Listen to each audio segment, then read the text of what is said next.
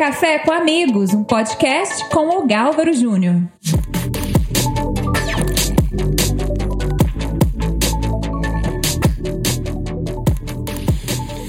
Bom, nesses dois primeiros blocos a gente falou de várias coisas. Eu queria é, voltar lá na questão que você falou de três coisas que afetam: trabalho, o, o, o você falou lá, o, o, o, governo, as pessoas. O governo, a economia e o é, trabalhador. E o trabalhador. Vamos falar desses três Vamos. pilares para a gente encerrar nosso bate-papo. A reforma da Previdência ela vai afetar diretamente esses três pilares. Tá? O primeiro pilar que é o governo. Aquela caixa d'água que nós já falamos, ela tende a secar no futuro. Então o governo ele precisa de poupança.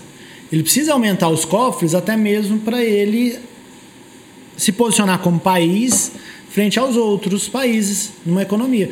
Olha, vamos olhar, vamos olhar a poupança do Brasil aqui. Ixi, eles não tem dinheiro nem para pagar as contas dele. Para as pessoas entenderem isso, é, é, eu preciso ter uma poupança para me ter o crédito internacional. Sim. Porque eu não fico varia, eu fico sujeito até, por exemplo, ah, um tá, o dólar tá alto e aí como eu não tenho caixa para poder falar assim, não, mas eu tenho reserva, não precisa preocupa preocupar. Não. Eu tenho dinheiro para pagar o seu é, dólar. É, não preocupa não. É, é, me empresta esse dinheiro porque eu vou ter condições de pagar. É, eu tenho crédito porque eu, eu tenho crédito aqui, ó. Se, se qualquer coisa você pode vir aqui que eu tenho não dinheiro. Não vou usar da minha conta corrente, eu é, vou usar da minha poupança. Minha poupança, né? E a gente está diminuindo a poupança. Com isso, a gente se torna um país fraco, com fraco economicamente. Nós estamos vendo o caso da Argentina uma Sim. vez mais. É, é, é. Quando eu olho para essa situação, os, as outras pessoas no mundo que precisam investir o seu dinheiro, que querem investir o seu dinheiro, eles vão falar assim, não, por que, que eu vou emprestar o dinheiro para o Brasil? Ele não tem como pagar. Então, o governo ele precisa dessa reestruturação econômica, e o, e o, e o ministro Paulo Guedes ele tem batido muito nisso aí. Quando eu faço uma reforma da Previdência no país, o que, que eu estou dizendo para o mundo? Ó, eu estou me preparando para economizar um trilhão que eu ia gastar. Então, eu não vou gastar esse um trilhão mais. Então, ó, já é um dinheiro que eu estou. Então eu estou movimentando para ser sólido. Né? Esse é o cenário que a gente vive essa é a intenção da reforma e vai afetar diretamente o governo. Nesse aspecto ela é importante? É importante. A gente, a gente tem que parar de pensar só em mim. Eu preciso pensar no todo. Eu faço parte de um todo, eu faço parte do país. Se o país está bem, eu estou bem. Então eu preciso ter essa disposição. Então, esse afetar positivo é esse. Então eu vou tratar os positivos e uhum. se a gente conseguir, a gente fala os negativos. Na economia, quando eu falo isso, eu vou reverberar essa informação para o empresário. Então o empresário vai falar assim, opa, o governo ele está criando formas de ter um dinheiro. Da que minha... não vai gerar inflação, por exemplo. É, vai controlar eu, a inflação. Eu vou estabilizar. Eu não vou ter variações de preço.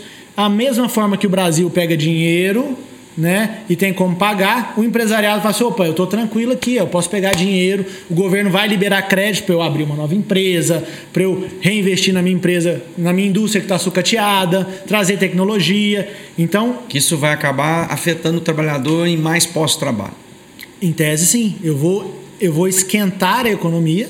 Esquentando a economia. Alguém compra, alguém, alguém compra, tem que vender. Alguém vende. Se alguém eu, tem que prestar o serviço. Se eu pago o salário, se eu pago o salário, e eu melhoro o salário daquele trabalhador, aquele trabalhador ele devolve o dinheiro no ciclo, né? Ele vai gastar, ele sai daqui no, no, no dia 5, então, vai para o centro. Ou seja, a minha poupança é só para garantir que o demais dinheiro circule, porque a circulação do dinheiro que, faz, que vai ser bom para é, todo mundo. É, se o dinheiro circular para todo mundo, se o dinheiro passar na mão de todo mundo, passar na mão do governo, o governo passa para o empresário, o empresário. Vou ter melhor estrada, é, vou ter melhor, vou ter melhor estrada, vou pegar o dinheiro, o trabalhador, vou voltar e vou comprar Uh, vou comprar a pneu. caneca, o pneu que foi produzido. E o, e o, e o empresário precisa, ele precisa da demanda para ele poder ofertar. Né? Então, esse é o cenário econômico. Uhum. E o que afeta diretamente o trabalhador né, é a questão dos impactos reais na vida dele. Ele é particularizado. Né?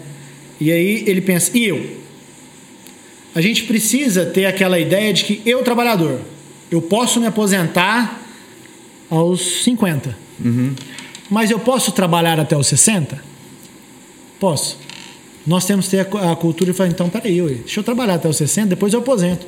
Porque a, o que, que é a aposentadoria, em sua essência? É recolher-se aos seus aposentos.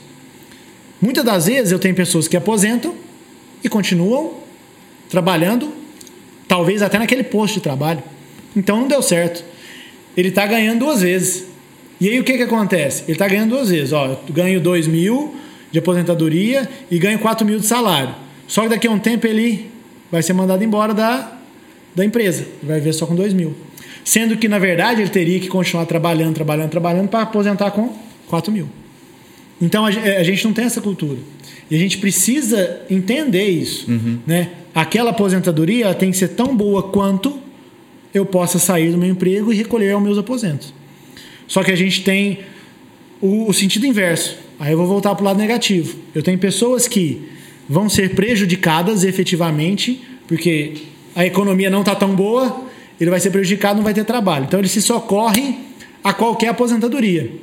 Hoje no INSS, para você ter uma noção, é, é, legalmente o INSS tem de 45 a 90 dias, salvo melhor juízo, para analisar um pedido de aposentadoria. O INSS tem demorado seis meses para fazer isso. Por quê? Reforma da Previdência. Uh, brasileiro. Falou assim: eu vou garantir. Ah, rapaz, eu vou garantir o meu agora. Só que esse é o pensamento que eu tenho que ter como nação? Voltamos lá por toda a história da, da nossa, agora falando da liderança mais tem mais visibilidade. Você citou os três poderes. Será que nós, esse exemplo está vindo, né? Você falou uma coisa importante, eu acho que vale a pena a gente voltar nesse ponto lá. É, o legislativo é o que faz as leis do país. E ele é representativo, ou seja, nós escolhemos os homens que vão nos representar. Sim. Esses homens têm representatividade de gente simples, ou seja, tem lá as pessoas do interior do Brasil, Sim. com pouca escolaridade, pouca informação. Cada vez está diminuindo devido à internet. Sim. A informação é mais... não é mais da, dos principais meios de comunicação. Né? Antigamente, se você queria controlar uma cidade, Sim. você era amigo do cara das grandes redes de televisão e das rádios, o assunto estava resolvido. Né? Agora não, agora eu posso pôr propaganda nas principais televisões e vaza pela internet, tá ou seja, não tem jeito mais. Será que essa pessoa que representa esse trabalhador que você acha que muitas vezes vai ser o mais pode ser o mais prejudicado se não for levado em conta as situações de trabalho, de condições, de inserção do novo trabalho, dessas coisas todas? É, esses representantes, de fato, eles estão pensando nesse trabalhador, porque é a parte mais fragilizada. Porque os outros têm pessoas mais conscientes, falam assim: como? Nós vamos chamar ele aqui na reunião, aqui na nossa corporação, é, a gente vai arrochar ele. É, aperta ele. O, Manda ele pro meu jurídico. É, é o, o, o, aquelas pessoas que têm poder de coerção sobre o representante. E de intelectual. Chama ele aqui e fala assim: não, vem cá, ó, entra aqui na minha indústria, que você é representando os industriais. Né? Vem cá, vem aqui no. Vem aqui no. Vem aqui na Fienga, aqui, ó. Vem, vamos resolver seu problema aqui agora. Ó, aqui a gente está pensando assim, essa maneira que você está conduzindo, seu, eles têm força. E eu acho que aquela pessoa, o hipossuficiente, uhum. aquela pessoa que não tem força, ele não está sendo representado pela, pelo representante. aí, dele. aí nós corremos risco que na equação ela ser desconsiderada. E eu vou desbalançar. Aí, aí o que, que acontece? O político. O político saiu no UOL, eu trouxe a reportagem lá. O Centrão Uai, eu vou votar a reforma da Previdência. Libera para mim 3 bilhões de emenda. O governo fala assim, ó, tá liberado os 3 bilhões. Todos os deputados votaram. Aí depois o governo parou assim, não, ixi, eu não tenho dinheiro para pagar os 3 bilhões. Aí o Centrão falou assim, então beleza, vamos parar a Câmara. Não, não vamos votar mais nada, vamos trazer nada em pauta. Opa, tá a resposta, tá aí. Esse representante, ele votou consciente? Será que ele votou consciente? Por que, que eu tive que liberar emenda? Por que, que eu tive que liberar dinheiro para ter então tá errado. O sistema está viciado há muitos anos. Né? Bom, é, outra coisa interessante, e eu quero terminar com isso, né? A, a reforma, a gente, eu comecei com essa, com essa fala, vai aquecer ou não a economia? Como é que ela afeta a economia? Você falou aqui um pouquinho, falou, olha, vai girar o dinheiro e, e isso, isso é um período, quer dizer, vai ser um, tantos trilhões, né? Vai ser um trilhão em 10 anos, não é isso? Um trilhão em 10 anos, esse é o objetivo a, do objetivo. Paulo Você está falando de 100 bilhões por ano. Sim. Mais ou menos. Conta. E isso é muito ou pouco dinheiro? Isso é pouco dinheiro. Vai melhorar? Vai. O tanto que a gente precisa? Não. Então, é, ela vai ajudar, ela vai gerar um ânimo, mas a gente teve um exemplo muito claro disso há uns dois anos atrás com a reforma trabalhista a maioria das pessoas que estão nos ouvindo, você vai lembrar da reforma trabalhista. Que a intenção da reforma. Qual era a intenção da reforma trabalhista? Ah, deixa eu flexibilizar o trabalho, deixa eu melhorar, deixa eu pensar, fazer com que a justiça agora pense só pense no empresário também, porque ela era muito pró-trabalhador, deixa eu balancear isso aí, isso vai gerar economia, vai melhorar, vai gerar com que a economia se aqueça, vou ter outros postos de trabalho, vou ter pessoa que está home office. E aí? Dois anos depois. Melhorou?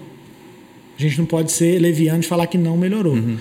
A gente tá, tá caminhando, mas há nos passos lentos que dá e não nos passos rápidos que precisava. precisava.